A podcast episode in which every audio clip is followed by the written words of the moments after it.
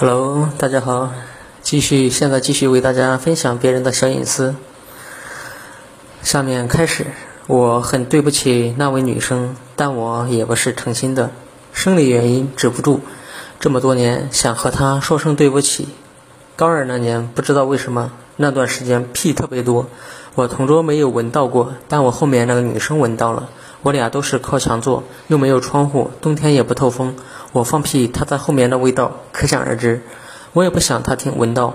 我试图拉长我的袄子，把凳子围起来，这样应该能形成一个避生状态、避生态圈，她就闻不到了，我就放心了。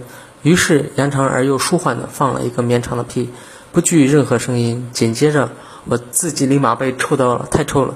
自以为能瞒天过海，没想到他还是闻到了。他戳了戳我背，我不敢回头，我没应。他大概是臭得发狂，上课也不好出去，急得直跺脚。他的同桌问他怎么了，但他没说。就这样，我臭了他一个星期。他后来闻到了，就是一直删，也不会当着全班人的面骂我。我掐准了他这点，我就一直放，大胆的放。不过我很好奇，我同桌为什么闻不到？明明挨得那么近，我自己都被臭麻了。